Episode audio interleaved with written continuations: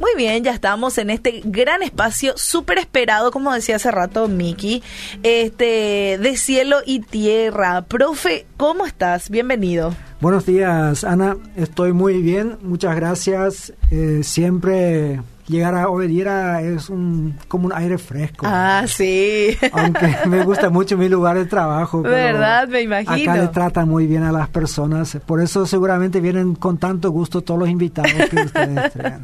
Así es, así es. Doña Betty que siempre nos recibe este ya en la puerta súper bien. Entonces, bueno, está ese ambiente. Yo a ella la llamo Miss Obedira. Ah, ella es Miss Obedira, ¿verdad? tiene que ser. Tiene, ahora en esta época que estamos todos de misas y demás. Bueno, hoy no nos acompaña Tobías Val. Tobías está lastimosamente con reposo médico Ah. porque tuvo una cirugía de rodilla Mira. inesperada la semana pasada. Eh, y ahora van a pensar, seguramente jugó fútbol. Eso Bueno, me imagino. A los grandes deportistas los accidentes les suceden fuera de cancha. Vos sabés que sí. Entonces, así fue su caso también en un ministerio afín de Jesús Responde, que es entrega de silla de ruedas. Ah, Mirale, mira, ¿qué le pasa? qué ocasión, ¿verdad? Eh, Entregar una Ay. silla de ruedas a otras personas y ahora él mismo está... Ay. Pero bueno, seguramente nos estará escuchando porque yo creo que él quiso dar la Sí. noticia del fútbol paraguayo hoy. Exacto, eso te iba a decir, porque aunque él no esté, igual viene un poco el resumen deportivo de estos días. Sí, sí, viene. El tema es que como su cirugía fue el jueves, después del miércoles, yo pensé que él a lo mejor no quería venir a decir que Olimpia salió campeón de la Copa Paraguay. Bien, bien, bien, aplauso Eh, para Olimpia. Eh, fue la final con Sol de América, que dicho sea paso, Sol hizo un muy buen torneo también, dejó Sí. en el camino a nada más y a nada menos que a Cerro Porteño, Sí. uno de los clubes que eliminó.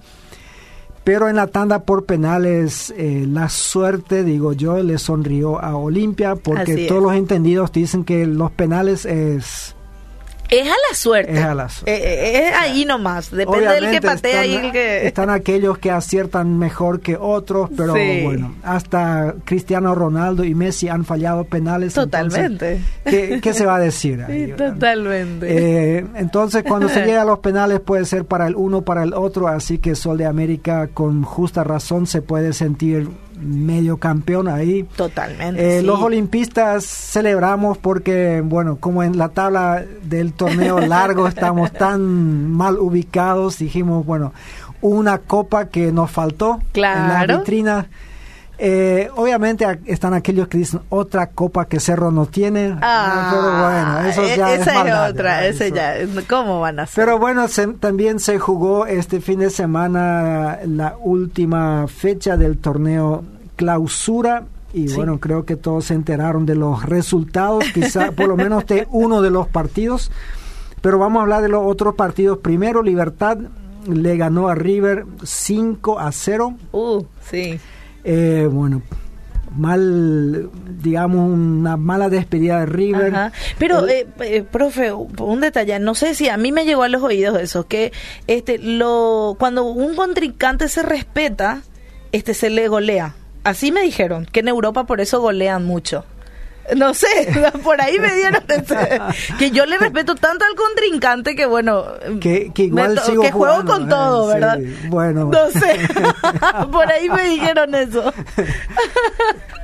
Pu- puede ser. Yo he estado en torneos en donde los otros equipos, bueno, torneos de fútbol 5, donde Ajá. se marcan muchos goles. Sí. ah, Y yo tuve la impresión de que los otros equipos ahí metían a todos sus titulares para poder meterla, aumentar su cuenta personal de goles. nomás. Para mí que es eso, más hacia acá Latinoamérica, ¿verdad? Sí, bueno, en, en un varias veces ya mencioné que fui director técnico, bueno, Sí. coach en los Estados Unidos en una liga de niños y ahí se nos había enseñado de que cuando un equipo es muy superior a otro, que los técnicos no permitamos eso. Ah, mira. Pero ahí sí tenés razón que entre los técnicos siempre habíamos algunos latinos y que nos olvidamos de, De eso. eso, ¿verdad? Entonces, pero Bueno. bueno, eh, Ah. volvamos al, al Sí, sí, fútbol. sí. Eh, 12 de octubre le ganó 1 a 0 a Sol de América, que con eso lastimosamente no terminó muy bien su semana, tampoco, ¿verdad? Después de perder la final a, a mitad de semana. El Sportivo Luqueño también perdió con Guaireña 1 a 0. Y el sábado de noche entonces se vino el gran partido de Guaraní entre Cerro Porteño, donde antes de empezar el partido, bueno, las chances eran levemente a favor de Cerro Porteño porque era líder del torneo. Claro. Pero el partido se jugaba en cancha de Guaraní. Eh, no se le había dado muchas entradas a la hinchada de Cerro Porteño porque la cancha no es grande y ellos dijeron le tratamos igualito a los otros. Así que bueno. Eh, ahí se fueron algunas cientos de entradas solamente para Cerro Porteño. El partido empezó mal para Cerro. A los 15 minutos perdió un jugador por tarjeta roja. Y bueno, y ahí vinieron dos goles de Guaraní. Sí. Y todo presagiaba que así iba a terminar el partido. Se llega al minuto 90. Sí y ahí por esas cosas que tiene el fútbol, por eso un periodista argentino siempre dice, qué lindo es el fútbol, Lo dice con musiquita ahí. Eh, hay una trifulca, un jugador de Guaraní sale expulsado y ahí desde mi óptica muy personal y muy subjetiva, el arquero de Guaraní de manera bastante irresponsable se hace expulsar también. Mm. Eh, bueno Sí. y ahí estamos. Entonces, como ya habían hecho todos los cambios, un jugador de campo tiene que entrar en el arco, cosa que ha sucedido en otras ocasiones en todos los todos los países por lo menos. claro, y a veces ellos se convierten en héroes. Sí, totalmente. aquellos que atajan un penal y cosas así. Pero lastimosamente a Cáceres no le fue tan bien, aunque paró dos pelotas, pero dejó pasar dos otras en un lapso muy breve de tiempo. Y con el empate, entonces Cerro obtiene el punto que le necesitaba para coronarse campeón. Aquellos que no vieron el partido y simplemente vieron después el informe lapidario que decía que Cerro marcó el gol a los 90 más 9 y el otro a los 90 más 11, dicen, no, ahí el árbitro hizo jugar hasta que se rometa, como a veces los contrincantes le echan la peste, pero fue todo legal. El árbitro había dicho que el partido tiene tantos minutos, o sea, se va a jugar todo el tiempo que se perdió. Y bueno, el gran algarrabía entonces eh, en la hinchada de Cerro Porteño, gran desazón en la hinchada de Guaraní. Hay que decir que Guaraní jugó un muy buen torneo. Eh, hasta la penúltima fecha estaba en el tope. Eh, muchos de mis amigos descubrí yo en sus perfiles de que habían sido que eran en Guaraní porque aparecía uno tras otro que... Un, compañero aquí decía, yo escuché las bombas y, y se preguntaba, tanta gente sigue a Guaraní. sí. Yo creo que a muchos les, sucedió eso porque si a los 90 está ganando 2 a 0, uno piensa que así va a terminar. Pero bueno, obviamente la gente de Cerro a los ciclón, todo decía, así le ganamos. Eh, bueno, fue un final no esperado por nadie. Creo que ni siquiera la gente de Cerro estaba esperando eso. Sí. y lo que se vino el domingo ya fue simplemente un corolario, como se dice, el partido entre Nacional y Olimpia, que solamente le interesaba a los hinchas de estos dos clubes, porque lo único que se definía ahí era quién se iba a ir a la Copa Libertadores. Sí. Eh, en este caso le tocó a Olimpia, le ganó 3 a 1 a Nacional. Y bueno, entonces Olimpia entra como cuarto equipo de Paraguay en la Copa Libertadores, que significa que tiene que superar tres fases hasta meterse en los grupos. Que esperemos, por lo menos los olimpistas, que todo eso suceda. Lo interesante del partido entre Guaraní y Cerro Porteño es que ninguno le metió gol al otro mientras estaban en igualdad de condiciones. O sea, solamente metieron goles aquellos que tenían un jugador más en cancha. Exacto. Cuando le tocó a Guaraní tener un jugador más, ellos metieron los dos. Cuando Cerro tenía uno más, ahí ellos metieron dos. Mm. Un dato para la estadística, nada más. Entonces la tabla queda de la siguiente manera. Cerro Porteño campeón 30, con 38 puntos, Guaraní en segundo lugar con 36, lo que sí le queda a Guaraní, que es el equipo más goleador con 39 goles marcados. Cerro Porteño es el equipo que menos goles recibió, 8 goles solamente en 18 partidos, así que tiene una defensa muy sólida. Después están Sol de América, Libertad 12 de octubre, Esportivo Luqueño, Nacional, Olimpia, no terminan último lugar gracias a la victoria de ayer, sino en la antepenúltima.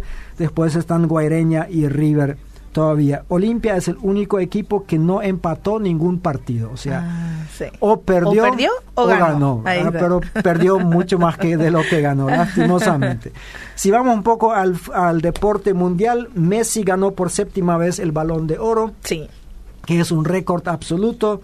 Eh, y de hecho fue bastante cuestionado por Sí, mucha gente. O sí, sea, sí, ninguno de los otros trofeos fue cuestionado de tanta de tal manera, especialmente porque Lewandowski, eh, el jugador polaco que juega en el Bayern Múnich, eh, había eh, convertido muchos más goles. Y de hecho, si en el 2020 se le hubiese dado el, el balón de oro, todos decían que lo iba a ganar Lewandowski, pero no se hizo la entrega por el tema de la pandemia y yo creo que ¿qué le cuesta a, Claro. a France Football, que es la empresa que da esto, ¿verdad?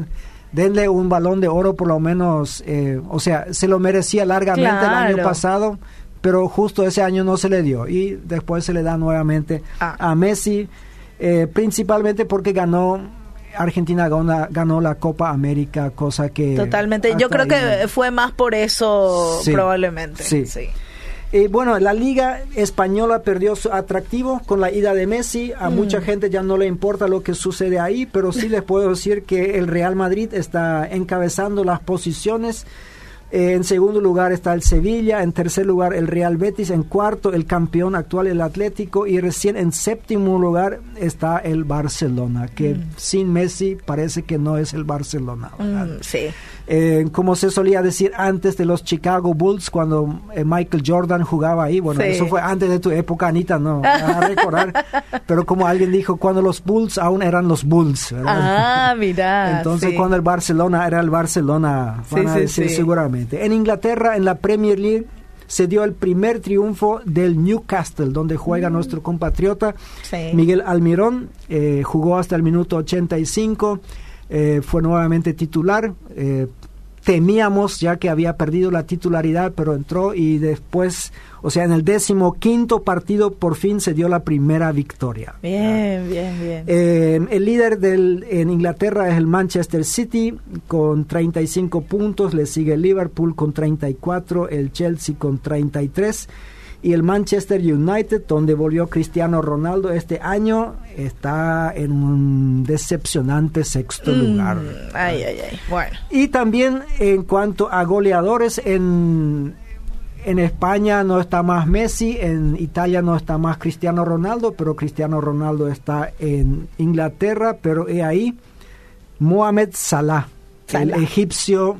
Tiene, es el goleador con 13 puntos y no Sí. solamente eso, también lidera la tabla de las asistencias Mm. con 9, o sea, 13 goles él mismo metió en 15 partidos y además le ayudó a Otros. nueve otros compañeros o otros goles en donde él le dio el pase gol, como decimos en Paraguay.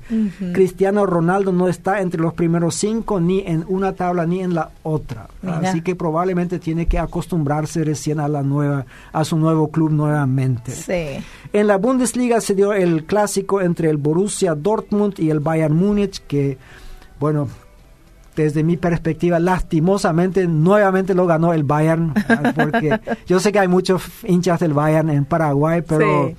eh, yo siempre, no siempre, pero muchas veces estoy para aquel equipo que yo considero un poco más débil. Está bien. Bueno, mi equipo, el Stuttgart, queda muy lejos en el decimoquinto lugar de la tabla, ahí, así que no hay chances ahí. La tabla queda así, que el, el Bayern Múnich tiene 34 puntos y de- con esta victoria sobre su rival más directo se aleja a 4 puntos del Borussia que le sigue con 30, el Leverkusen está con 27. Los goleadores, nuevamente Lewandowski, eh, 16 goles en 14 partidos, eso es impresionante, tener más goles que partidos jugados. Normalmente en Paraguay consideramos un goleador muy bueno cuando hace un gol cada dos partidos. Por lo sea, menos.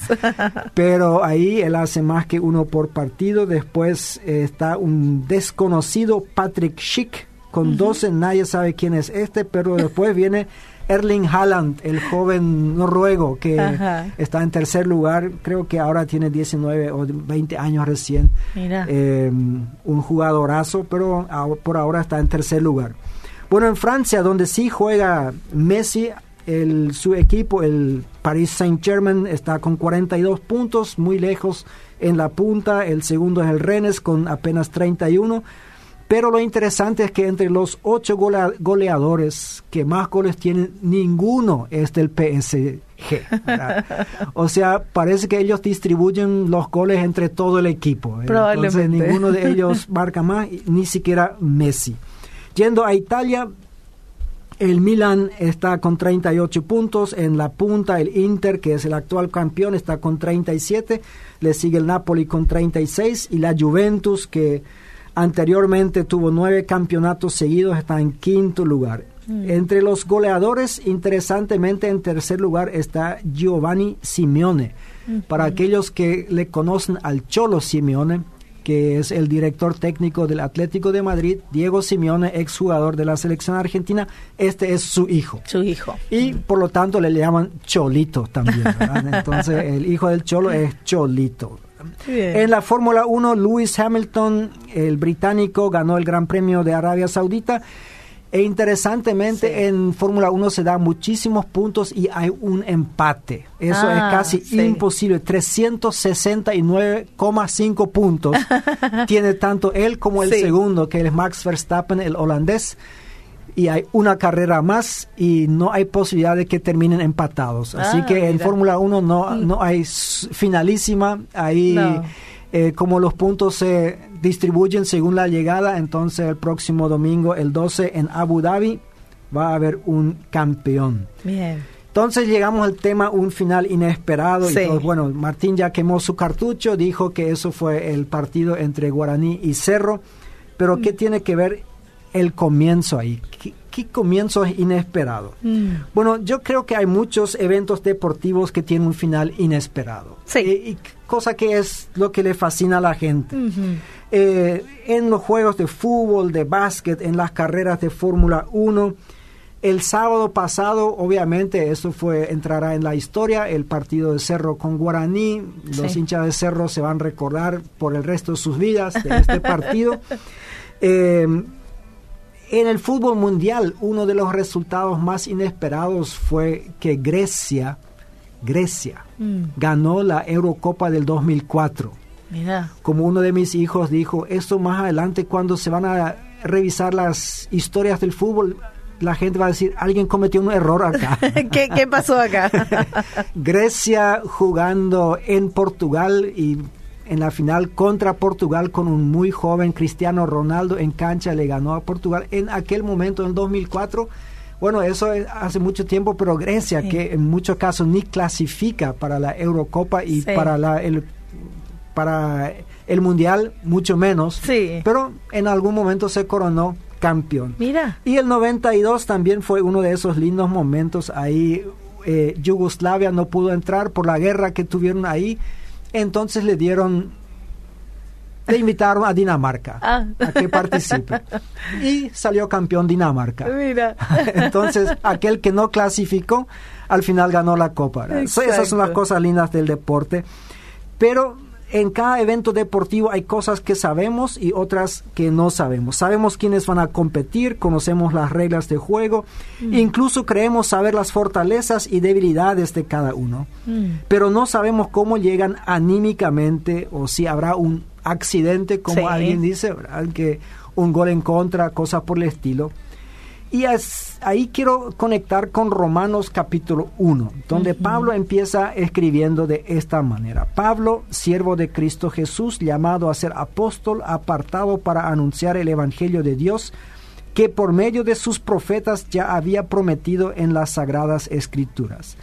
Este Evangelio habla de su Hijo, que según la naturaleza humana era descendiente de David, mm. pero según el Espíritu de santidad fue designado con poder Hijo de Dios por la resurrección. Él es Jesucristo nuestro Señor. Por medio de Él y honor a su nombre recibimos el don apostólico para persuadir a todas las naciones que obedezcan a la fe.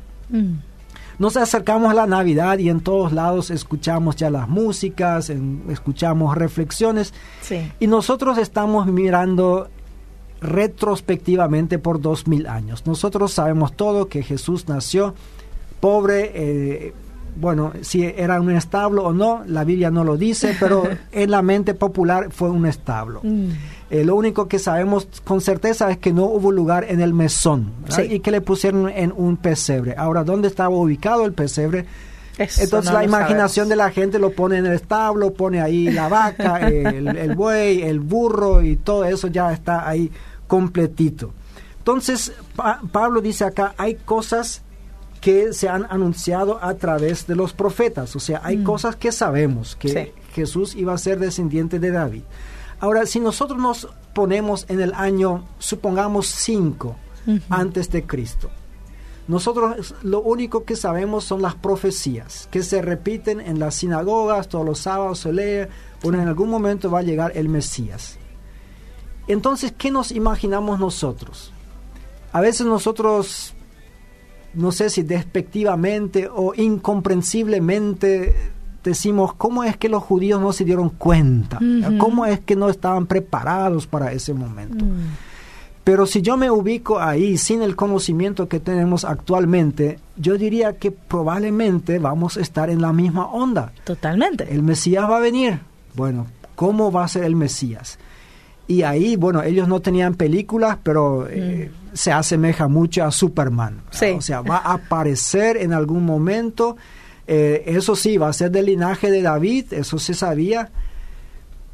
Pero yo me imagino que la mayoría de ellos estaban esperando un Mesías que de una u otra forma se hace notorio tempranamente, que se conecta con gente importante del judaísmo, o sea, con los fariseos, con que eran mm. los cuidadores de la ley, con los saduceos, que eran los cuidadores del templo.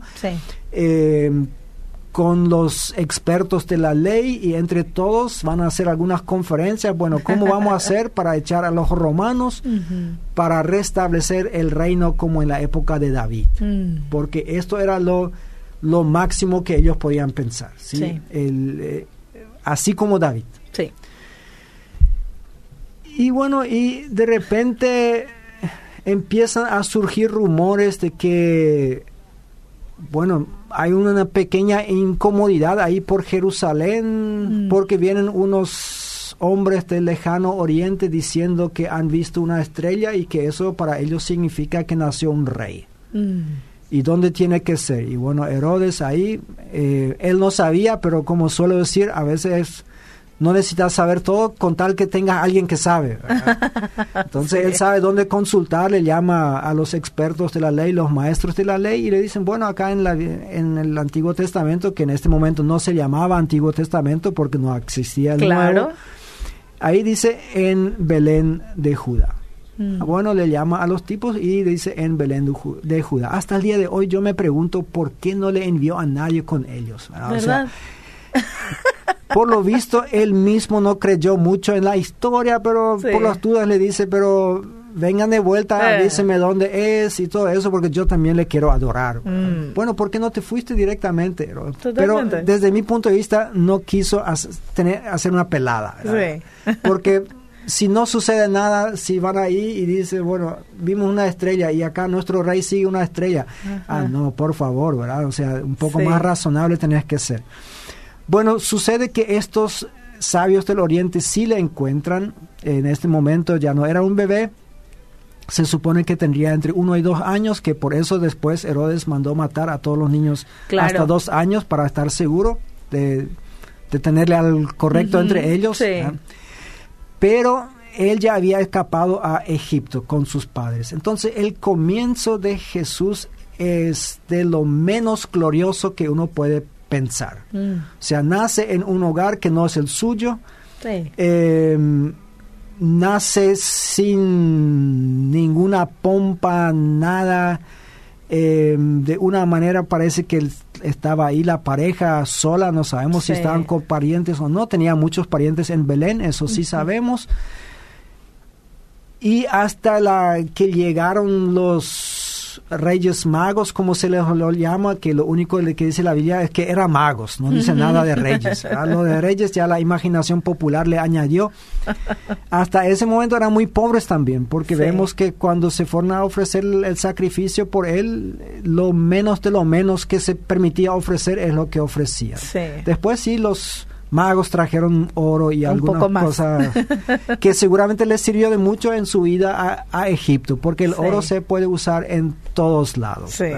Bueno, este fue el comienzo, pobre, insignificante, pero interesantemente desde mi punto de vista, Jesús después usó varias veces la levadura como como una ilustración, como una parábola, ¿verdad? De cómo es el reino de Dios. Y parece que así también fue su nacimiento, de a mm. poco, pero empezó a permear el ambiente ahí. Después vemos el desarrollo, cuando él llega a los 30 años, bueno, ahí empieza, pero no empieza como ellos habían pensado, como un líder político que eh, toca trompeta y dice, bueno, a partir de ahora yo soy el Che Guevara, que en ese momento no existía, pero sígame a mí, que le vamos a derrotar a los opresores. Él empieza a enseñar y tiene enseñanzas que asombraban y también molestaban. Eh, hace milagros que maravillaban a muchos y producían controversias para otros, porque de vez en cuando sanaba un domingo, bueno, domingo decimos nosotros ahora, el sábado antes eh, echa demonios y algunos dicen que lo hace por Belcebú, o sea, el capo máximo de ellos. Perdona pecados antes de sanar en un caso y le preguntan, ¿y este quién es que puede perdonar pecados? Y encima de todo, elige a la gente equivocada para una revolución. O sea, no se asocia con la gente predominante, eh, la gente importante de la sociedad. Cosa que muchos años más tarde al reverendo Sun Myung Moon, que fundador de la secta Moon, le hace decir que, bueno, Jesús se equivocó ah, en eso. Ah, y que por eso él, que era el tercer Adán, o sea, el segundo Cristo, él hizo mejor porque él se asociaba con presidentes ah, y por eso. sí. claro. Eh, bueno, dicho sea paso, Sun Myung Moon ya murió y, y, no pasó nada. Eh, el final de Jesús fue de muy inesperado, por lo menos para sus discípulos, ¿verdad? Final entre comillas, eh, porque murió en la cruz totalmente inesperado para sus discípulos, pero anticipado por sus adversarios. Ellos habían hecho planes ahí.